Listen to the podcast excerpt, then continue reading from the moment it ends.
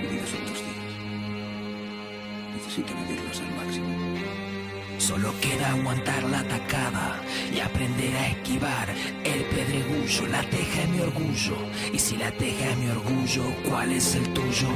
A partir de este momento, en el Puente FM suena Frecuencia Tejana, Actualidad, cultura, espacio joven. el programa institucional del Tejano. Frecuencia Tejana, segunda temporada. La misma frecuencia, distinta realidad. Dialéctica enorme para cantar tres verdades, historias de mil ciudades y un solo barrio que se desangra en silencio, partido en 600 mitades. El elemento sorpresa siempre pesa, las avenidas vacías, la plaza llena de tierra espesa, el cielo seco allá arriba, la rabia encendida, el Don Martín bien cerrado. Que el mundo entero sepa, te dispararon sin tregua. Por la paz ellos dijeron, torturando a nuestro pueblo. Rebelión de octubre, nuestra América nos une. Rebelión de octubre, dignidad nos constituye.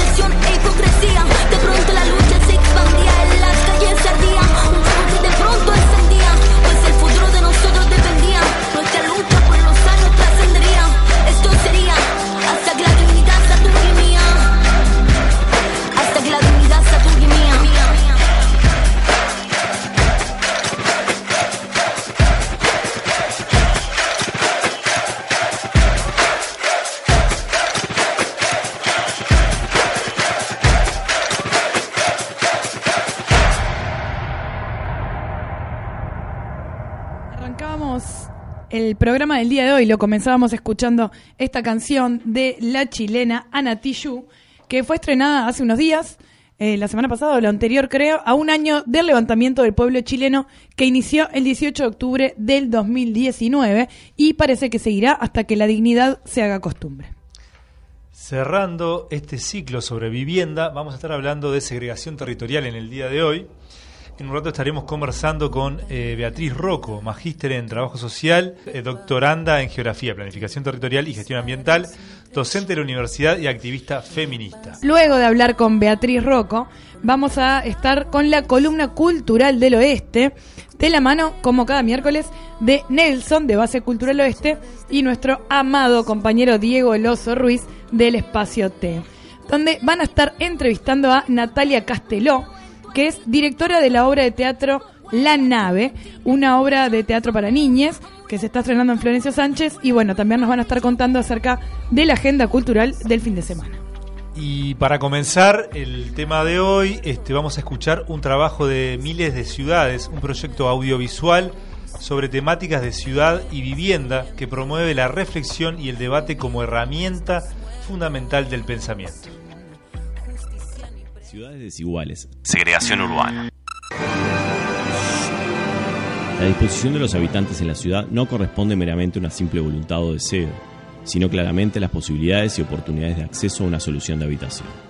Esta característica se ve agravada en América Latina, siendo este el continente con mayor desigualdad y con más del 80% de su población viviendo en ciudades. Esto se refleja en el paisaje de nuestras ciudades, donde se materializa la desigualdad.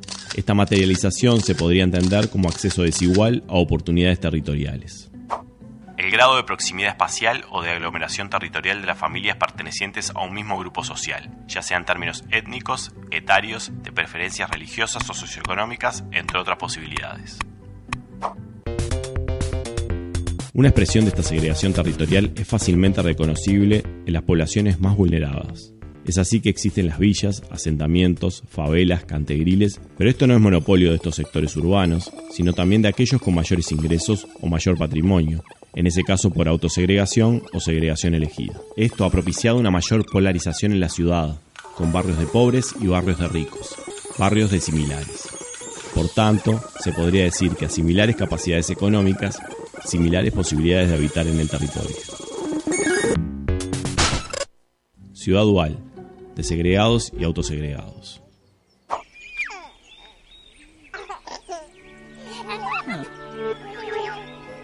La autosegregación o segregación elegida se materializa en el urbanismo obsesionado por la seguridad, donde el encapsulamiento y la exclusión territorial se transforman en una de las primeras leyes de convivencia. La lógica de seguridad se traslada a otros ámbitos de la ciudad, más allá de los residenciales. Cada vez más los habitantes son habitantes entre lugares, lugares de ocio, lugares de trabajo, de estudio y de residencia. Todos los lugares con la seguridad como denominador común. Islas que conforman lo que se podría llamar archipiélagos de seguridad. ¿Qué?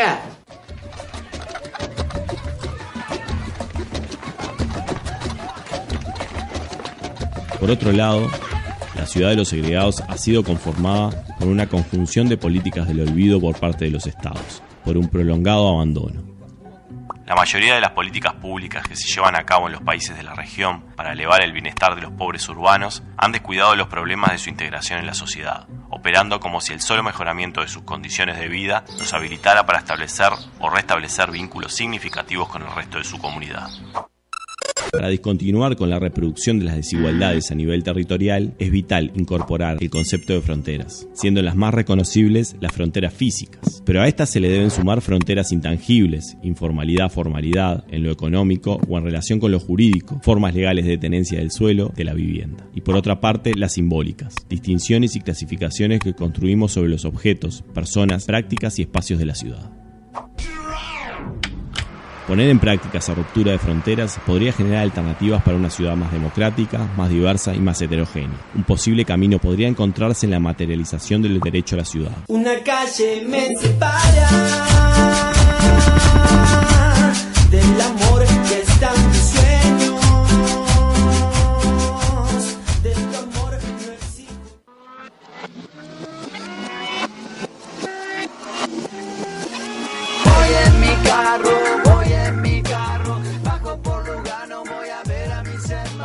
recomendamos seguir este proyecto de video fanzine en redes y ver sus cinco trabajos, tanto en Instagram, Twitter, donde, bueno, este, generan información continuamente sobre estos temas, como en YouTube. Lo encuentran por miles de ciudades. Me quedé pensando en el producto, me quedé trancado. Pensando, está buenísimo, está buenísimo Está el concepto bueno, de, video fanzine, ¿verdad? Y tienen, o sea, atraviesan el tema de la vivienda de las ciudades de bar- varias perspectivas, muy recomendables todas. Miles de ciudades, entonces, síganlo en las redes y vean su interesantísimo contenido. Además, también está posteado en nuestras redes sociales, por si quieren arrimarse y darle play. Segregación territorial, entonces, el tema del día de hoy. El audio que escuchamos recién, de miles de ciudades, habla de un tipo de segregación particular, que es la segregación urbana, que es la que sucede en las ciudades, en las ciudades como la nuestra, Montevideo. Estamos acostumbrados, parece natural, pero no lo es. Hay barrios de ricos y barrios de pobres. Todos los podemos nombrar y sabemos dónde quedan. Eh, no es una novedad, de hecho, si vivimos en barrios pobres, difícilmente vayamos a los barrios ricos y viceversa. ¿Cómo se explica esta separación en el territorio? ¿Por qué el este no es igual al oeste? ¿Por qué es tan diferente el sur de la ciudad del norte de la ciudad? Esta desigualdad, que es sin duda material y por eso también hablamos de segregación residencial, es principalmente social y humana. Abre brechas, separa casas, calles, barrios y personas. Hay personas que nunca se van a cruzar aún viviendo en la misma ciudad. Hay realidades a 20 cuadras de nuestras casas que desconocemos completamente. Para entender mejor estas lógicas de segregación en las cuales vivimos y muchas veces sin darnos cuenta participamos activamente, es que invitamos a conversar a Beatriz Rocco, que eh, le decíamos hace un ratito es magíster en trabajo social, doctora, doctoranda en geografía, casi me equivoco de nuevo. La N, la N. Planificación territorial y gestión ambiental, docente de la universidad y activista feminista, porque pensar y reflexionar es el primer paso para transformar. Todo en esa aventura de amigos y hermanos de música y vida. Caminando, jugando, llevando la dada al pie. Con este canto suena bien de bien. Vuelta al asfalto que se arme ahí. Quiero de flow para que suene así. Voy en mi carro, voy en mi carro, bajo por Lugano, voy a ver a mis hermanos. Voy en mi carro, voy en mi carro, bajo por la teja, voy a ver a mis hermanos. Voy en mi carro,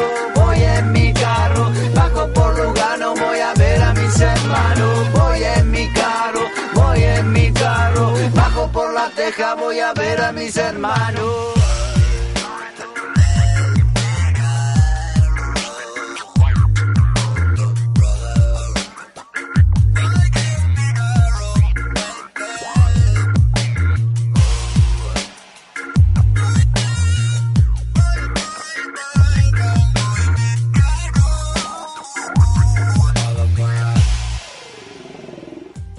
Escuchando entonces a Contra las Cuerdas con la Teja Pride haciendo el tema Voy en mi carro, es que ya estamos en contacto, como les adelantamos, con Beatriz Rocco. Beatriz, ¿andas por ahí?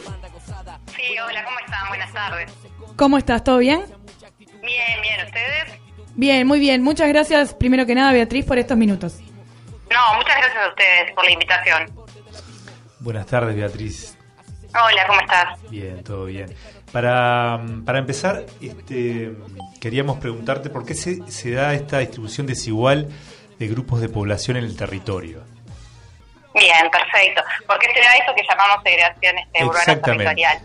Ahí está. Bueno, en primer lugar decir que este fenómeno no, no es nuevo. En realidad, este, cuando surge la, la, la sociedad capitalista, de la mano con eso surge la ciudad capitalista y ya se va confor- conformando como una, como una ciudad, una sociedad, pero también una ciudad desigual y ya empieza a ser tema de preocupación en aquel momento eh, cómo se iba este, dando la apropiación diferencial en la ciudad este, de distintos grupos en el territorio y cómo se iban form- conformando este, eh, barrios o zonas más ricas y barrios este, más más pobres, digamos, ¿no? Este, entonces, bueno, en primer lugar, el, el tema no, no es nuevo, si bien ha tenido como distintas este, manifestaciones a lo largo de la historia.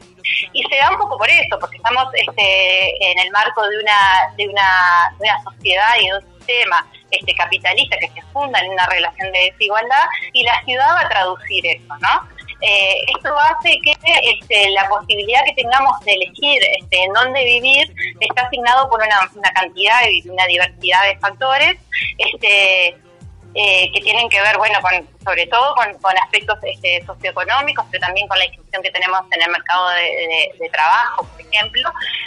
a lo que vamos es que no es, un- no es no tenemos todas las personas las mismas capacidades de, de elegir en dónde vivimos, ¿no? Y cómo vivimos.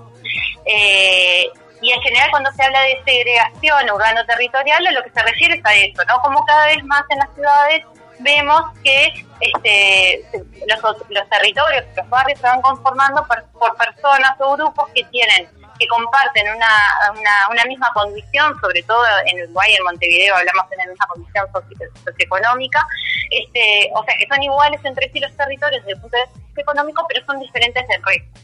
Y se empiezan a, a conformar esos territorios homogéneos entre sí y diferentes del resto, ¿no? Eh, y eso puede ser iguales, homogéneamente, por decirlo de alguna manera, este pobre, o homogéneamente ricos, y en el medio una, un- una variedad este, muy grande, ¿no? Bien, digamos que es una característica típica entonces de un sistema capitalista. Exacto. La causa principal sería el corte socioeconómico.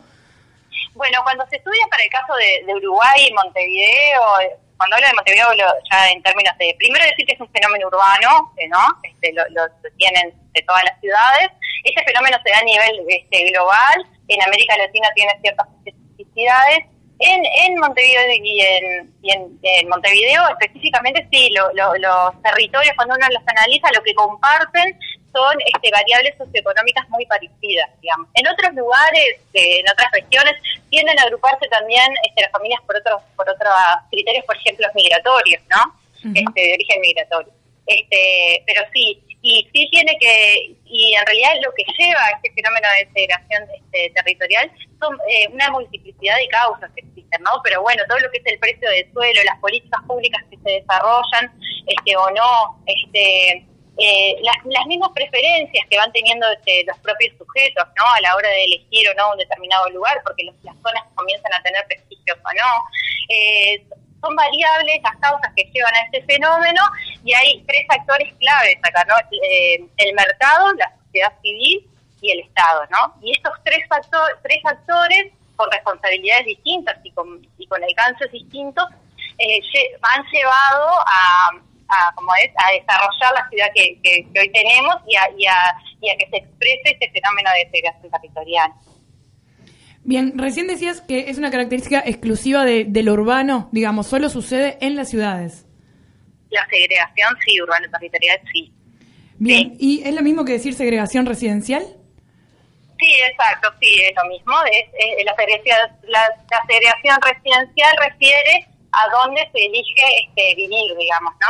Pero la segregación este, urbano-territorial también tiene que ver muchas veces con cómo se, cómo se localizan este, algunos otros usos de la ciudad también en, en o en, o en determinados este, lugares. Por ejemplo, dónde se, ubica- dónde se ubican este, las funciones comerciales, este, las turísticas, además de las residenciales, ¿no? Empiezan a darse localizaciones según función, digamos, en la ciudad. Bien. Beatriz, eh, ¿cuáles son las fronteras que separan este, estos barrios y comunidades? Bien, en realidad eh, lo primero a decir es eso, ¿no? Que por qué esto es un problema, ¿no? Porque en todo caso puede ser un problema este fenómeno de la segregación territorial. Y una de las cosas tiene que ver eh, con eso de que se van estableciendo fronteras materiales, pero también este, intangibles, simbólicas, entre los habitantes. Cuando hablamos de, fronteras tienen que ver, por un lado, este, la- los, los beneficios o, o las oportunidades que brinda la ciudad según el, lugar en el que habito van a ser diferenciales en términos de cantidad, pero sobre todo de calidad. Este, pero por otro lado se va empezando a dar esta sociabilidad este, entre, entre iguales, en tanto forman territorios entre semejantes, también la sociabilidad se va dando entre semejantes, ¿no? Y eso hace que eh, si el otro no es semejante, entonces puede llegar a devenir un otro amenazante, ¿no? Y eso es una frontera que no es este, material, pero es simbólica y es fuerte, digamos, ¿no? Y que tiene sus consecuencias a la hora de construir ciudad, pero a la hora de construir sociedad también, ¿no? Sí, exacto, porque hay como una, una división muy grande, no solo a nivel de, también de circulación, ¿no? Oye, como en, en la introducción comentábamos esto de que en realidad es muy difícil que nos crucemos con personas de unos barrios que son como muy diferentes a los nuestros socioeconómicamente, es muy difícil que entablemos una charla con ellos, ¿no? Exacto. Exacto, es muy difícil, eh, ahí va el, el encuentro, la interacción, este, e incluso hasta hasta la hasta hasta lo que entendemos como como que debe ser esto una sociedad, una ciudad y hasta lo que defendemos como bien público, porque si en realidad eh, quienes pueden eh, me- mercantilizan sus servicios o optan por por una vía este, privada, digamos, y quienes y para quienes no pueden queda lo público puede haber como una una tendencia a, a, prescindir de lo que son a, la, a prescindir de la defensa de los derechos colectivos digamos no y de los bienes públicos. Eh, y eso que tú decías no la circulación por los territorios comienza a ser diferente y esto esto es particularmente este, eh, yo creo que esto es un problema para la sociedad todo, pero sobre todo para aquellas personas que eh, viven en contextos de privación y en donde la segregación este urbano territorial lo que hace es este acompañarse de otro tipo de, de esto, ¿no? Que decíamos de de, mm, de, de- segregaciones o exclusiones o de fronteras que como pueden ser la, la, la laboral, la administrativa, ¿no? Entonces ya no es todo lo que, que empiezo, este, que estoy viviendo en un lugar este, segregado en la pobreza, con todo lo que eso implica desde el punto de vista de la construcción del hábitat y del derecho a la ciudad, sino que muchas veces esto se re- retroalimenta de otras fragmentaciones vinculadas a eso, ¿no? A lo, a lo social, a lo educativo, al estigma que empieza a tener esta ciudad. Entonces ahí la posibilidad este, de, de- de desarrollarme y de construir, de construir proyectos también va a, ser, va a ser diferencial para mí negativamente este, por el lugar en el que vivo y por la connotación que, que esto implica, ¿no? Claro, y además me imagino que así como están estas fronteras o barreras eh, simbólicas de alguna manera o no materiales, también deben operar muchos mecanismos de exclusión, ¿no? Que son así como de corte más simbólico. De exclusión y de estigma, ¿no? Este, la- las dos cosas, sí, claro. Eh, según el lugar donde viva, es eso, ¿no? Lo, lo que, los servicios a los que accedo, eh, las posibilidades, eso, que, que tengo de insertarme en el mercado laboral, pero porque todo eso también está cargado de un estigma muy fuerte, según el territorio en el que vivo, ¿no? De una exclusión y de un estigma muy fuerte. Aún estando el Estado muchas veces presente, porque en Montevideo una no puede decir que hay territorios donde el Estado no está. Entonces ahí lo que operan son otras fronteras, como estamos diciendo ahora, este, más simbólicas, ¿no? Y acá es importante una cosa que no dijimos y que me parece importante, es que cuando hablamos de segregación las expresiones son muy variadas, eh, pero capaz que es más clara y que en general una tiende a asociarlo a, a los asentamientos como una expresión clara, sobre todo vinculada a la pobreza, de concentración en la pobreza, pero también, y es una segregación que yo llamo exigida, ¿no? Es porque son personas que no han tenido este, la posibilidad o, el, o sí, la posibilidad de elegir dónde vivir, sino que viven allí donde pueden, digamos, ¿no? Según sus recursos. Pero también está la que la segregación este, elegida, ¿no? Que es la de la de la gente que elige segregarse, elige vivir, eh, por ejemplo, en un country, en un barrio privado, sobre todo guiada por este mm, por criterios que tienen que ver con, con la seguridad, ¿no? Con la calidad de vida, pero también con la seguridad. Y esto también es una expresión de la, de la segregación que en general estudiamos este, menos y que también es problemática por cómo, este, de vuelta, ¿no? Por cómo construimos sociedad, por cómo construimos ciudad. Bien, ahí los mecanismos de, de exclusión ya serían más materiales y explícitos, ¿no? Eh, rejas, guardias de seguridad, etcétera. Exacto, visiblemente son, son claramente visibles, esto, esto no hay duda. Y, y bueno, y, en la- y en- también si uno estudia las trayectorias, así como las puede estudiar en la pobreza, en la riqueza lo mismo, este, también hay una tendencia, ni que hablar, a la sociabilidad entre, entre homogéneos, que en este caso no, no produce este, efectos negativos en términos de- del ascenso social, pero de vuelta pone en cuestión qué tipo de sociedad queremos construir, este, con qué grados de, de diversidad y qué, qué necesita nuestra nuestra democracia para eso, para la defensa de lo público, para construir una sociedad diversa y una, una sociedad este, más justa y equitativa, digamos, ¿no?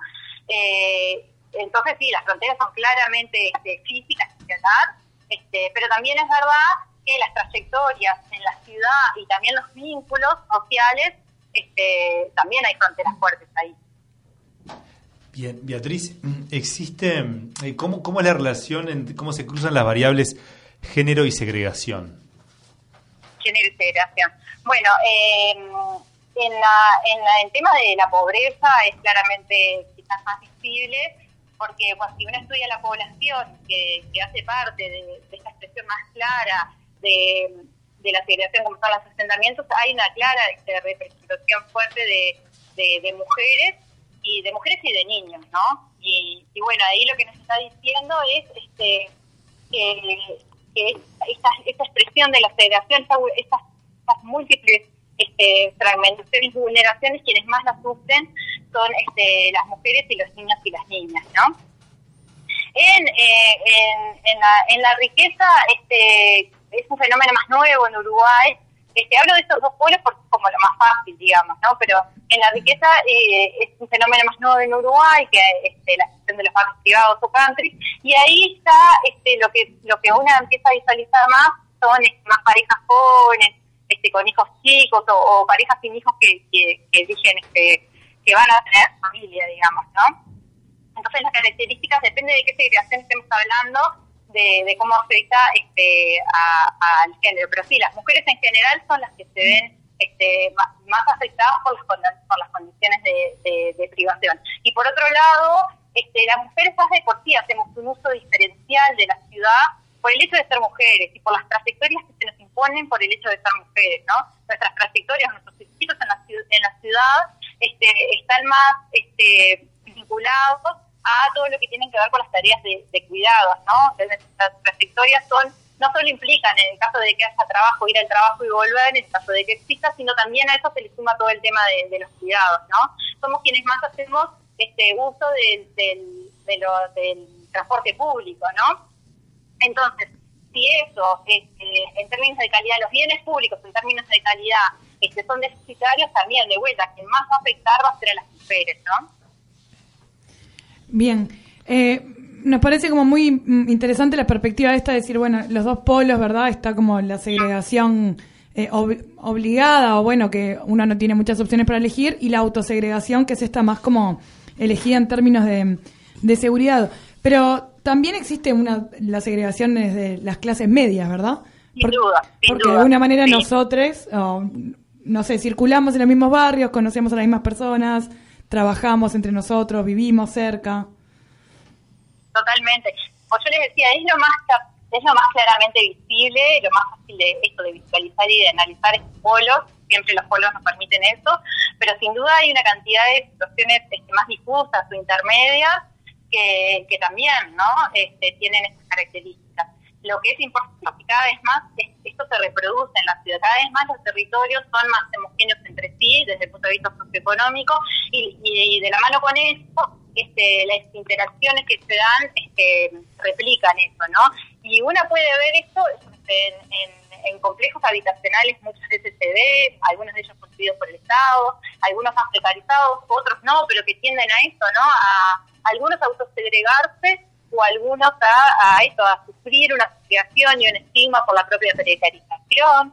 Este, y lo que tú decís, como también en las clases medias se va dando este, este fenómeno, pero no de fronteras físicas claras, pero sí de fronteras este, simbólicas intangibles, ¿no? Eh, bueno, y eso es algo importante como a, a ¿no? Sí, sin dudas. Para cerrar un poco esta entrevista, eh, esta va a ser una pregunta muy difícil, muy amplia y seguramente sin respuesta. Pero bueno, esto pareciera un tema como tan instalado, ¿no? Todos llegamos a este mundo y esto ya funcionaba así. Sabíamos cuáles eran los barrios ricos, cuáles los pobres y cuáles los que podíamos habitar. Pero ¿cómo, cómo se trabaja? ¿Sobre qué hay que trabajar? ¿Cómo se avanza un poco en, en poder quebrar estas barreras o por lo menos correrlas? ¿Por dónde es? Bien. Bueno, hay, hay como, eh, hoy decíamos que las causas que generan la, la segregación este, son diversas y que, y que hay varios actores involucrados acá, ¿no? El mercado, el Estado y, la sociedad civil, digamos, ¿no? Y entonces para poder trabajar en ese pero de vuelta con responsabilidades y alcances distintos, ¿no? Y de vuelta para poder este trabajar en, en, en, mayores niveles de integración o una, una sociedad más justa e igualitaria, este, eh, es necesario trabajar con, con estos tres actores, digamos. ¿no? Eh, el Estado sin duda tiene una, un rol fundamental en las políticas públicas que, que, desarrolle y la capacidad redistributiva de esas políticas públicas. Eh, y cuando hablo de políticas públicas este, al hábitat, tiene que ver este, no solo con la vivienda, sino con, sino con todo lo que hablábamos, ¿no? con lo que hace el derecho a la ciudad, este, el transporte, los cuidados, este, una cantidad de cosas que hacen al, al poder este, habitar en la ciudad. Eh, el Estado también tiene un rol muy importante en tanto policía territorial eh, y en esto de regular la especulación inmobiliaria, porque depende de eso también los usos que se le van dando al suelo y la capacidad que tienen determinados sectores de acceder a ciertos suelos o de no acceder a ciertos suelos. Este, bueno, hay todo un trabajo para hacer más de índole este, sociocultural que tiene que ver este, con, con eso, cómo, cómo ir derribando esas fronteras simbólicas que se transforman en estigmas, digamos, ¿no? Y cómo ir pudiendo construir una sociedad en, donde el otro, por ser diferente a mí, este, este, no se constituye en un enemigo o en una amenaza. Entonces, este, hay ahí como eso, como, como muchas medidas a, tomar que sobre todo tienen que ver con este, cómo construir una, una sociedad y una ciudad este, más democrática y más accesible a todos y a todas, más allá de nuestra, nuestro poder adquisitivo, ¿no? Bien, Beatriz, bueno, muchísimas gracias por, por haber estado con nosotros.